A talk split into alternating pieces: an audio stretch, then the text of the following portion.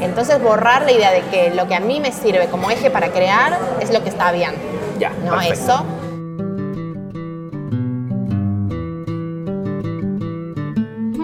La magia como arte vive un periodo de transición donde la búsqueda interna es clave y el ir más allá del truco necesario. En medio de tan drásticos cambios llega este podcast, como una suerte de ventana de este despertar que ya como mínimo nos garantiza un emocionante viaje. Soy Neo Rincón, mago, comediante, ventrílocuo y educador y esto es Un conejo en las tablas.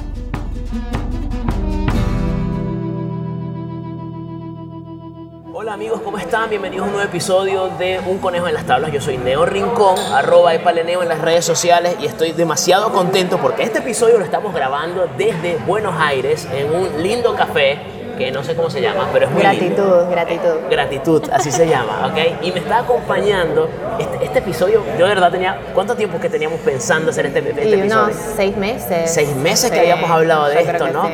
Eh, me acompaña una, una amiga, una maestra, no sé cómo llamarlo, que me enseña y me guía en el mundo de la literatura y me parece que tiene muchas cosas que decirnos y que podemos tomar los magos para, para, para nuestro oficio. Ella es Samantha Victoria, ¿cómo estás? Hola, bien, bueno, gracias por esa presentación. Eh, sí, yo soy eh, escritora, guionista, dramaturga, eh, me dedico a dar talleres de escritura y el tema que vamos a hablar hoy creo que puede servir para muchas artes en general que mm, buscan entender eh, qué esperar y cómo dar una devolución, lo que Claro. usualmente se llama crítica. Una ¿no? crítica literaria, claro, te entiendo. Eh, que yo lo que le decía a Neo antes de que empecemos a grabar es que mm, en realidad habría como que quitarse la palabra crítica del vocabulario y hablar de devoluciones. Porque algo que alguien capaz te lo quiere decir como que no le gusta o le parece que eh, está mal, en realidad eso es un efecto que uno quería lograr en el espectador. Claro, claro. Entonces es una buena crítica, pero el otro lo quería dar como mala. Entonces, Exactamente. Todos son devoluciones. Exacto. E, Eso es lo primero que, que nos llama la atención. O sea, ya se habrán dado cuenta. El episodio de hoy trata de devoluciones. Bien, lo que popularmente se mal llama críticas. Exacto. Bien. Entonces, de eso trata hoy. ¿Por qué? Porque en la magia ocurre con frecuencia que tenemos, como es un trabajo tan solitario, similar a la escritura, tú, hay un proceso en el cual tú estás solo. Tú estás solo. Imaginando, Imaginando. probando, Sí. buscando. Buscando, alimentándote de todos lados, pero tiene que llegar un punto, tarde o temprano, que tú lo tienes que llevar a alguien, con alguien, ¿ok? Entonces, vamos a ir con algo súper, súper básico. Eh, la crítica, o sea, crítica, ¿viste? La devolución, ya yo mismo me engañé. Las devoluciones, primero, ¿en qué punto tú tienes que ya comenzar a buscar devoluciones? ¿En qué punto de tu obra? Hablemos de forma genérica, en la medida de lo posible, ¿ok? Yo creo que es algo intuitivo en cuanto uno siente que llegó a un punto en el que está satisfecho y entonces quiere poner a prueba si eso que siente que uno logró verdaderamente funciona. Ya. Y eh, eh, cuando uno siente como, bueno, lo terminé, ¿no? Como intuitivo de, sí, llegó a un fin y también cuando llegó a ese objetivo ya material, ¿no? Como, bueno, eh, llegué al final de mi obra o logré que el truco salga. Claro, salga, exacto. Entonces, como que ahí yo creo que estaría bueno ponerlo a prueba Ya. para de última ahí decir, bueno, reacomodo esto, ¿no? Ya. Eh, también saber que en un libro, no sé si en un, un truco de magia puede ser lo mismo, hay etapas. Entonces, cuando yo llego como al primer boceto, Ya. sé que por lo menos voy a tener dos o tres reescrituras. Ya, comprendo. Y según esa etapa, voy a buscar distintos lectores. Ya, ok. Entonces, Hablemos de eso. Llegaste y tienes tu obra ya corregida todo lo posible por ti. Por ti y nadie más, ¿ok? Y dices, bueno, ya yo le pude dar en esta etapa lo que le pude dar. Vamos a buscar a alguien. Cuéntame cómo es ese proceso de buscar a alguien para mostrarle tu trabajo y qué también, si es posible, qué no, qué no deberíamos hacer también en este proceso. Yo, eh, esta primera etapa del borrador, eh, tomé eh, las referencias que dice Stephen King para cuando uno busca mostrar el primer boceto. Ok. Que tiene que haber tres tipos de lectores. Uno, el ideal, que es como la persona a la que uno le dedica esa obra o ese truco, que sabe que le va a gustar por el tema, Ok. por el género, por cómo está escrito.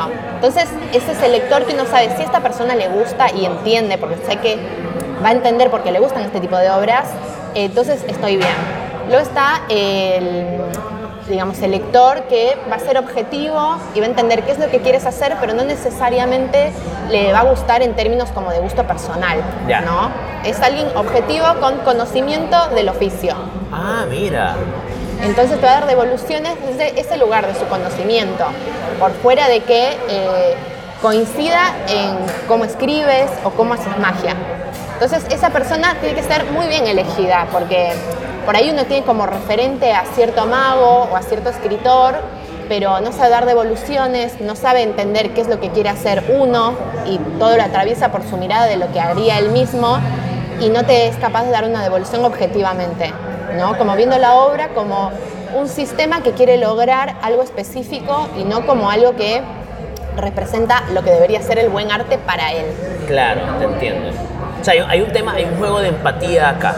O sea, sí, 100%. hay un juego de empatía, es que es muy complicado porque se nos ha educado para decir, hey, eh, eh, no me gusta es malo. Totalmente. O sea, O sea, es- de hecho, mezclamos esas dos, sí, que, que no- hay, hay una frase que hizo un amigo, que una cosa es una, una cosa es el juicio, otra cosa es otra cosa. O sea, es como que tienes que distinguir el juicio y el gusto. O sea, 100%, Sí. totalmente. entonces, El gusto no es un parámetro para saber si una obra funciona o no.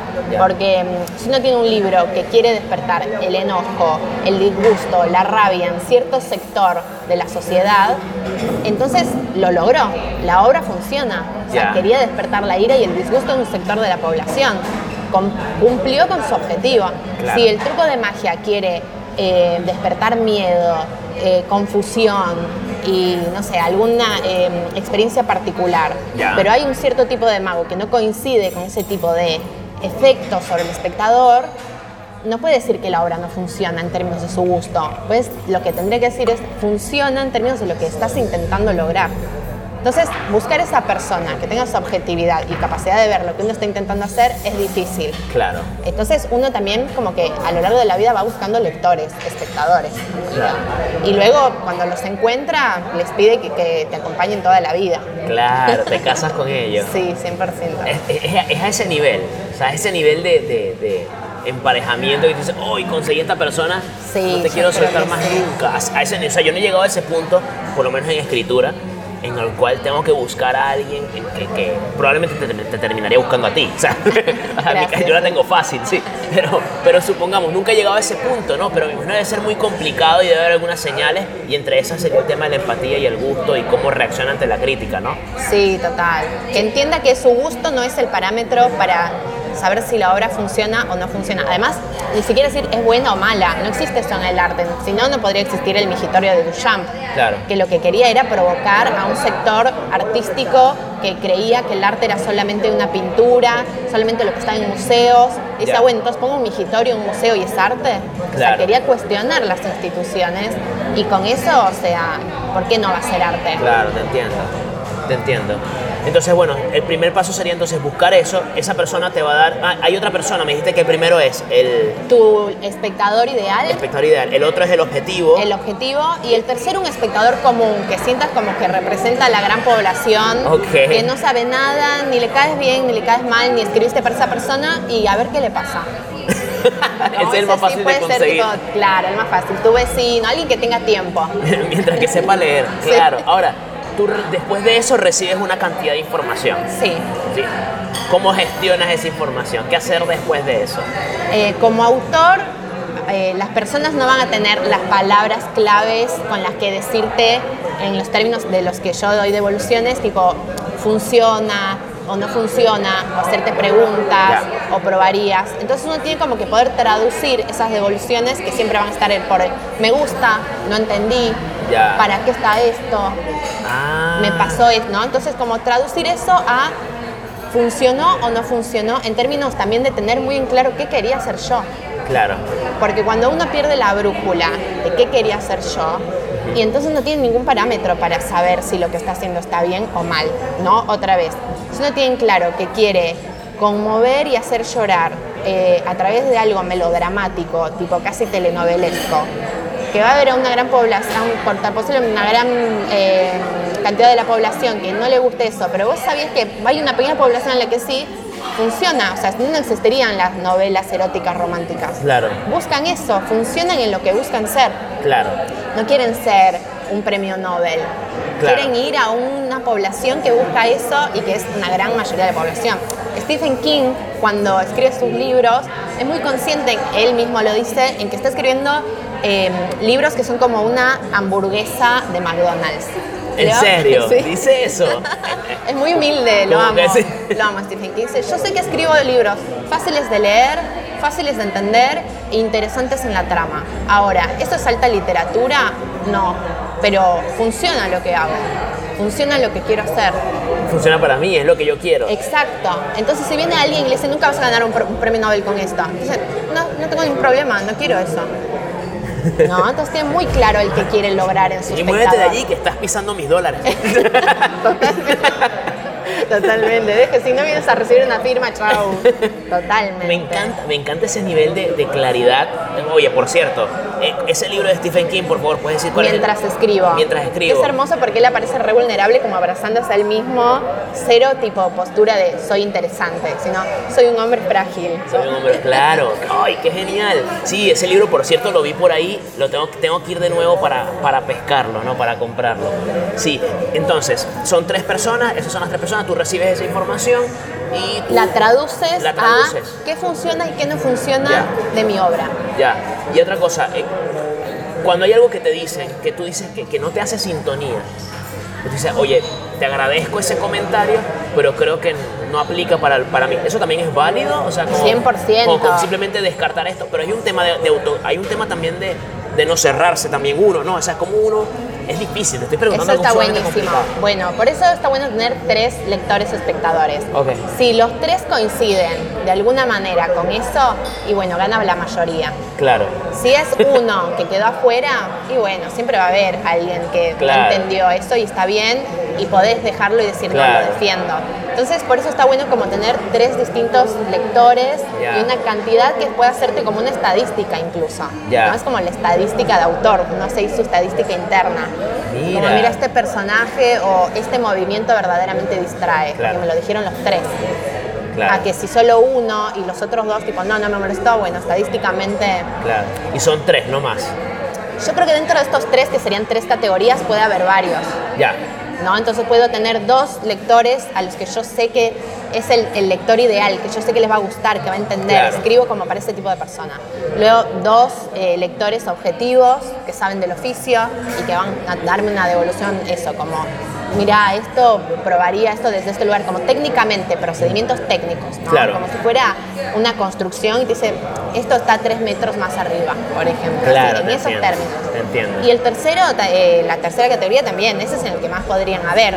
Claro. Sin hacer que la obra también pase por un proceso de prueba que te, que te resulte ex- exhaustivo también, Claro. ¿no? Yo, no- yo diría que no tendría que haber más de seis personas Ya. que lean tu primer boceto. Ya, perfecto. vean tu obra, o sea, tu truco. Ya. Entonces después de eso recibes la recibes la, La dale con la devolución. Mira cómo uno está programado. Eh, recibes la devolución. Después que re- recibes toda esa información y ahora manos a la obra. A, A volver trabajar. de nuevo.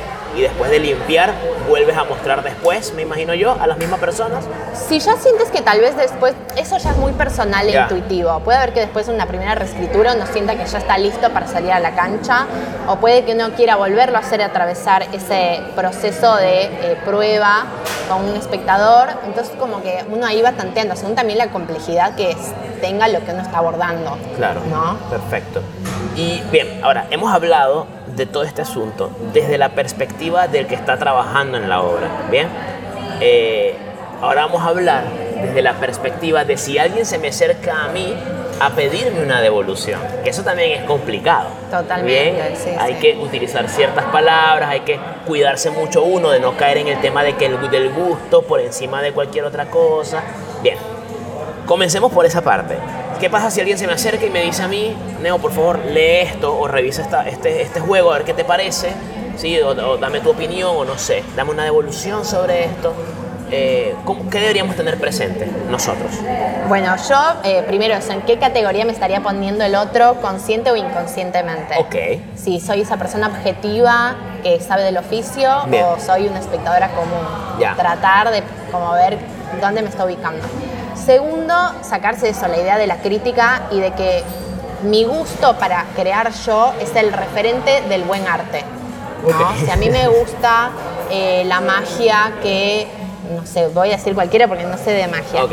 pero que usa espejos y la iluminación. Ya, ok. Y el otro quiere usar movimientos y charla para distraer. Yo no voy a criticar eso que el otro quiere usar como base para crear sus trucos, porque estoy qui- quitando la identidad. Ya. Entonces borrar la idea de que lo que a mí me sirve como eje para crear es lo que está bien. Ya, ¿no? perfecto. Eso. Y tercero, yo siempre creo que el lenguaje hace la realidad. Entonces como tratar de desterrar ciertas palabras que ya eh, anclan la devolución a algo que no es un verdadero parámetro para ayudar a una obra, ¿no? Que tratar de no usar el me gusta o no me gusta. Porque es algo muy personal, o sea, a mí me puede no gustar algo, pero está muy bien hecho. Y a las personas que, para las que esté hecha, que para las que esté pensada, va a funcionar, ¿no? Otra vez, a mí me pueden dar a leer una novela erótica, romántica, y no ser mi género, no engancharme, pero yo poder ver que está bien escrita y ver en qué está fallando también, Claro, en lo que quiere hacer.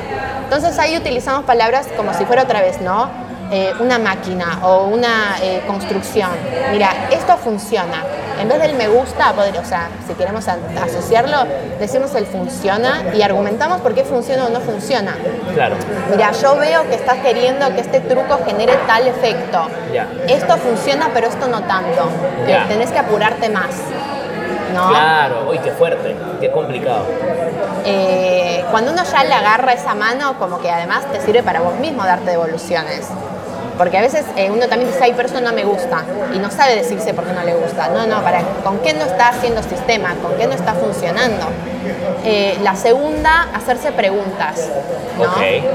Eh, ¿Para qué está esto? Porque a veces también hay cosas que uno no sabe si funcionan o no funcionan. Están como un... Y podría estar, pero ¿para qué está? ¿No? Potencialo. Porque tal vez hay cosas que no hay que sacar, pero hay que potenciarlas. Ya, Tipo, ok. potenciar el chasquido. Que sea un chasquido más alto. Claro, ya, entiendo. Eh, entonces, vamos, funciona, preguntas, y luego probarías, que ahí sí ya entra como algo de probá esto, pero si no te sirve o no te gusta, o sea, es solamente como muy un probaría, no un tipo para la devolución mal hecha, digamos. Claro. Es un yo creo que tendrías que, ¿no? El tendrías que sacarlo y decir probaría, como seguir Ya. experimentando. Ya, Por claro. ahí se potencia esto que eh, está con que te hice una pregunta que todavía no sabemos, entonces probá a hacer esto. Ya, entonces usar las palabras probaría, eliminar el me gusta Eliminar el me gusta. o el no me gusta. Totalmente porque funciona. Ya, Y el probaría, Probaría. para que eh, buscar si algo se agrega o se saca, se termina de como pulir o potenciar el producto, la obra, ¿no? El truco. hace poco leí un libro que no soy mucho de leer libros de este tipo, pero el libro se llama Never Split the Difference, nunca dividas la diferencia. Es un libro de esto de cómo negociar. Yo trabajo en, la- en esa parte, mi Ajá. trabajo móvil, entonces tengo que negociar muchas veces precios y montos Sí. muy altos y todo aquello. Y una de las cosas que decía es, si tú le vas a decir algo a alguien, primero elimina los por qué. Porque evita los por qué, porque los por qué suelen ser un poco acusatorios a veces, ¿no? Entonces tienes que utilizar así palabras que son muy abiertas, pareciera que, ¿sí? O sea, pareciera que tú quieres, no, pareciera que se transmite tal cosa, pareciera que estás molesto, ¿sí? De tal forma que la persona no sienta que es un ataque, eso es un caso de negociación, Ah, ¿ves? Pero para bueno. que para que no se sienta de forma directa. Claro. Entonces me, me, me haces acordar mucho de eso con el probaría, porque también es como que muy abierto. Como Sí, que- relativizar un poco sí, todo. sí, no, no es un prueba esto, es un probaría. Exacto. Es como que, sí, Totalmente, prueba esto. Estás insinuando que no lo estoy probando. No. No, no, probaría, podés tomarlo o no tomarlo, porque también obviamente uno tiene que saber que todo lo que dice tiene que hacer una resonancia en el otro y si no, no hay resonancia puede no tomarlo y está perfecto. Está buenísimo también cuando alguien defiende los caprichos. Claro. O sea, también uno saber cómo, mirá, atravesé cinco devoluciones y lo sigo manteniendo. Es Claro. algo, o sea, tiene que estar. Ok, vamos a hablar de eso. Ah, ya va. Estamos listos con la parte de las palabras y de cómo Sí. decirlo. Bien, podemos cerrar ese tema, sí, ¿no? sí. Hablemos de los caprichos, porque a ver, seamos sinceros, hay cosas que uno, o sea, yo, yo quiero hacer esto, o sea, no, voy a poner un ejemplo, quiero que este vaso, tengo un vaso, tengo una- un potecito en la mano, quiero que este potecito vuele de aquí a la otra mesa, pero no quiero utilizar hilos. Claro, está genial. Mi condición. Y yo Sí, quiero sí. que sea así. Y, en la magia nos vemos mucho con eso. Creo que también en la escritura también. Sí, si uno quiere contar una historia eh, épica, pero que solamente tenga, no sé, eh, un personaje de acción y no a lo Game of Thrones muchos personajes de acción. Claro. ¿no? Como dice, bueno, yo sé que quiero hacer esto, pero de esta manera. Ya. Y yo creo que en el capricho, además de estar la pulsión que te hace llevar eso a cabo, Claro. ¿no? construir eso, que hay que, el entusiasmo, cuidarlo mucho Ya. en un proceso creativo. Cuando se habla de entusiasmo, ¿qué te motiva a hacer algo que nadie te está pidiendo? Claro. ¿no? Entonces, tipo, el capricho es lo que nos motiva. Entonces, en, ya en esos términos tiene mucho valor. Y segundo, suelen ser también como em, elementos que trafican procedimiento. Ok, ¿no? En términos de lo que dijiste, yo quiero mover este potecito sin hilos. Ya. Entonces eso ya te hace que vayas a buscar otro Ya procedimiento entiendo, ya. para lograrlo. Ya te entiendo. Y ese procedimiento va a hacer que ese truco te salga de una manera que no le salió a otro y vas a encontrar tu singularidad, lo que tanto se busca que es como la originalidad, un estilo. No en el capricho está la voz propia a veces. Claro. El lo que me hace, me hace que me identifique sobre los demás. Claro. Entonces está buenísimo defender los caprichos en términos de que Sin caer, por supuesto, en la. No sé en cómo el llamarlo. no aceptar nunca ninguna devolución. Sí, sino porque las estás pidiendo también. Total. Yo creo que dentro de una obra no pueden haber más de dos caprichos, por ejemplo. Ok, estamos- están escuchando. Más de dos caprichos, está bueno ese número, me gusta. Porque si no, todo es un capricho y entonces nada es movible. Claro, Pero sí, si hay dos caprichos y son defendibles hasta el final, está bueno. ya. Mira, sabes que en cuanto a temas de evoluciones, podemos, podríamos decir que ya hemos dado una vuelta más o menos completa, pero nos quedan unos minutos. Así que voy a aprovechar y voy a cometer el abuso de saltarnos a otro tema que yo sé que tú nos puedes también como que darnos tu opinión desde tu perspectiva. El tema del estilo, de la originalidad, de no sé cómo llamarlo ya, ¿sí? De, esa, de, de la voz. Total, No, no- sí, no sé sí. cómo. cu- Cuéntanos cómo es ese proceso, por lo menos en el caso de la escritura. ¿Cómo tú haces para encontrar tu voz? Esta es una pregunta súper complicada. Hay libros solo de esto. Pero entiendes mi pregunta. Sí, no sé, me estoy explicando bien, ¿no? El tema de la voz. ¿Cómo se busca? ¿Cómo la consigo? ¿Cómo voy tras ella? Yo creo que dentro del arte y todo proceso creativo es importante entender que está asociado a un momento de la vida, que es una etapa con intereses particulares. Entonces, eh, identificar ciertos elementos que pueden ser caprichos, eh, pueden ser cosas que de pronto dice como siempre recurro a esto, siempre recurro a las luces. Y decir, bueno, esto va siendo mi estilo y saber que es una etapa. De pronto esta etapa puede ser toda tu vida o puede cambiar, no sé, tipo está la etapa azul de Picasso, luego la etapa más cubista, y bueno, eh, sigue siendo Picasso, pero tiene, tiene distintas etapas. Ya. Eh, y el estilo, con, con eso quiero decir, es algo que se construye durante toda la vida. Pero uno va acumulando como ciertas certezas a lo largo del tiempo que ya sabe que no las usa como un lugar de eh, comodidad, sino como de eh, reconocimiento propio. ¿no? Porque también a veces es difícil como decir, ya sé usar estos elementos que son mi estilo y me identifican y cristalizarse ahí y luego no animarse a nada nuevo. Ya. ¿no? Eso Como también. copiarse a sí mismo, pues. Exacto. lo que le pasa a ACDC. Exacto. Wes Anderson. O sea, eso, bueno, si- a menos que él sea feliz, Sí, sí, ellos sean felices haciendo eso, perfecto, ¿no? Pero se entiende el punto. Total, total. Claro, como tú tienes la fórmula que dices, bueno, aquí me siento cómodo, aquí y además aquí funciona, imagínate tú, estoy cómodo y me funciona. No, de aquí para qué voy a salir, para qué tomar un riesgo adicional. Exacto. Wow, te entiendo. Entonces, dos cosas. El estilo son decisiones procedimentales. Yo creo que ahí hay algo como para eh, desmitificar de el estilo es algo que me baja de la inspiración y yo escribo así no sé por qué. No, o yo hago trucos de magia así no sé por qué. No. No. Yo hago este tipo de magia porque elijo ciertos procedimientos. Por ejemplo, en la escritura siempre trabajo con la voz en primera persona. Hay algo a mí en la primera persona que me hace despertar imágenes singulares, que ahí me potencio como escritor y no en la tercera. Claro. En el tiempo verbal que usamos, el procedimiento eh, del relato en cuanto a en qué tiempo contarlo. ¿no? Y son todas cosas formales, procedimientos formales. Como si dijera, en vez de construir una casa con cemento, yo elijo construirla con barro. Ahora, tarda más, por ahí sí, es, es otro proceso creativo. Claro. Y ahí se va sedimentando, se va componiendo algo del estilo. Te entiendo. Perfecto. Ok. Bueno, yo creo que con eso ya hemos, hemos aprovechado tu, tu- presencia y tus conocimientos. ¿Hay alguna ah, cosa adicional que quisieras comentar acerca de estilo, de evoluciones o algo por el estilo? ¿Algo adicional, alguna sugerencia, algún consejo? Eh, yo en mis clases siempre eh, lo que trato de dejarle a mis alumnos es que mm, no confíen en conceptos que son abstractos y vienen como de un imaginario social como la genialidad, la inspiración, eh, como esas cosas no son reales. Existe el trabajo, el esfuerzo y la experimentación. Y todos podemos con eso. Entonces yo creo como yo siempre le digo a todos mis alumnos, tipo, todos podemos escribir, todos pueden hacer magia Claro. y en relación a la cantidad de tiempo que le dediques, todos podemos ser buenos escritores. Entiendo. Y, y ya está, o sea, ¿quién va a decir de Stephen King que no es un buen escritor porque no ganó un Nobel? Claro. ¿no? Como quitarse parámetros rígidos de esto es bueno y esto es malo, Ya. ¿no? Como ahí nos permite ampliar el abanico de la mirada y empezar a entender que hay ciertas cosas que buscan funcionar de cierta manera y otras de otra, y uno saber cómo quiere eh, crear y qué quiere producir y cómo va a funcionar Claro. eso. Perfecto.